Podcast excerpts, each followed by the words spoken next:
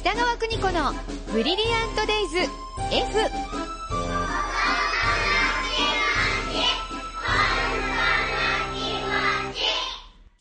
この時間は保育心理士で保育カウンセラー、現在学校法人三高学園札幌子ども専門学校の教員を務める高橋博樹先生とともに子育ての考え方やコミュニケーション、そして子育てのヒントをお伝えしています。スタジオには高橋先生です。よろしくお願いいたします。はい、よろしくお願いします。なんかマスクのない先生のお顔を見るのすごい久しぶりですあね。、そうですか。ねえ。はい、ちょっいと今日しゅ、すっぴんなんで すけど、よつもすっぴんでしょ。ろしくお願いします。お願いいたしますはい、すいません。 えー今日はおはい悩みいただきました。ラジオネーム、チェリーさんはいからです。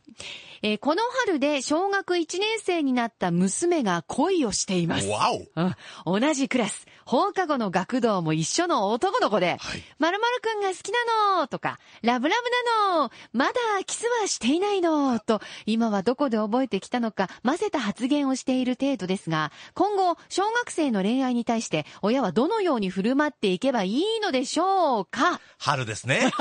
春ですね。恋の季節ですね。恋の季節ですね。はい特にあの、女の子はすごくそういったところに敏感で。早いですよね。男の子は全く、あの、無知というか、そうそうわーっそてう。遊んでるんですけどい、や、私も経験があって、は一い1年生の女の子が、はい私ね、まるまるくんと付き合ってんのっていう話をいやいやね、いやいやお友達のね、はいお子さんだったんだけど、あ、そうドキッとしますよしねま。すよね。どんな付き合いしてんのかなってちょっと心配になったりとかしてね。はいどうしたらいいもんでしょうね、先生。まずですうんね、あの、してはいけないことだけ、あの、お伝えしたいんですあけ、ど大も人。が、はい。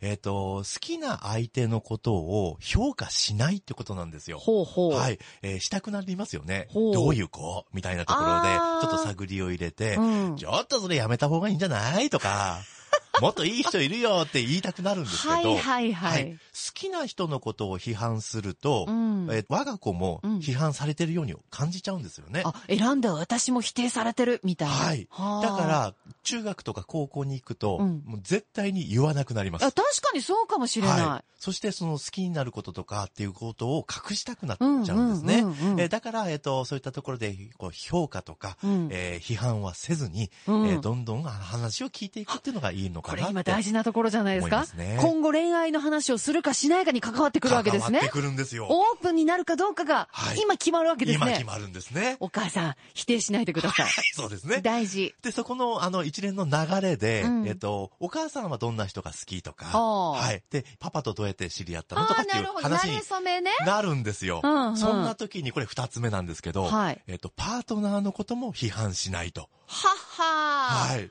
あの人った らね。みたいなことを言っちゃいけないしたくりますよね。いろんなことがあるのはで。あはい。だけど、おあなたがいるのは、えっと、うんパートナーとのおかげとうんいうところがあるので、うんパートナーを批判すると、イコール自分も批判されていると。あそこにもかかってくるはいのか、存在意義というか、うんあ、じゃあ自分なんていない方がいいんだ、うんみたいなところまでうん展開していくうん恐れもあるんですね。ついね、なんか照れた感じでさ、そういうふうに言っちゃう人とかもいるじゃないですか。いますよねそういう風潮あるじゃないですはか。いはいはい。そういうことやめましょう。そうなんですよ。ねはうんい。だからまずは、えっ、と、あなた、あいいてよかったって言ったところを、パートナーをこう褒めたりすることで、えーこう、うまく、うん丸く収まるんではないかなとは思いますね。うんうんうんなるほど。はいこれが二つ目ね。はいそしてですね、はいえっ、と、一番大事なのがですね、はいやっぱり性教育。今、キスの話が出てきたんですあけードどキ、ッとしました。どうでしょうか、性教育って。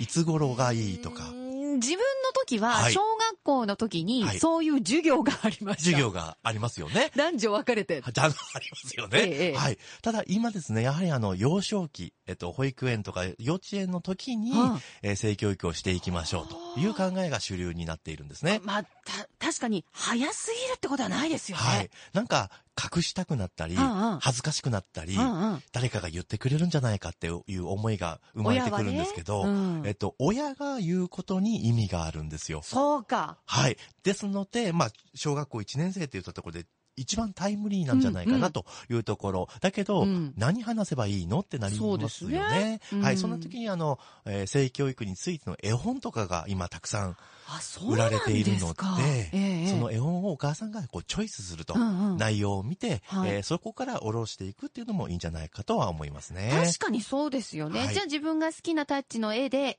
選んでみたりとか、はいい、まあいろんなストーリーもあるでしょうから、はいそうですねいったものからはい自分にフィットするものを選んで、はい子供と一緒に読んでいくっていう時間を設けるのがいいんそうでですすね。ね。それを先生とか第三者に言われるんではなくて、うん一番身近な人に教えてもらうと、うんうんそこに意味があるんじゃないかなとは思います。なるほどはねい。いや、もうね、これギリギリで、はい。どうしようかな、今これどうしようかなっていうところで、はい性教育の話されるより、はい前々から聞いておいた方が、いざという時に、そういえばあの時ああいう話してたなとか、あ、そうですね。思い出す方がいいと思うんですよ。だから土台を作っていくっていうのが今、こなのんで時す期ね。だと思いますね。そうなんですって。まだまだ小学1年生だからじゃないんですね。はいそうだと思いますもう小学1年生。はい。えー性教育もしっかりしていきましょう。さあ、このコーナーでは子育てに関するお悩み受け付けています。メッセージをお寄せください。bd.air-g.co.jp です。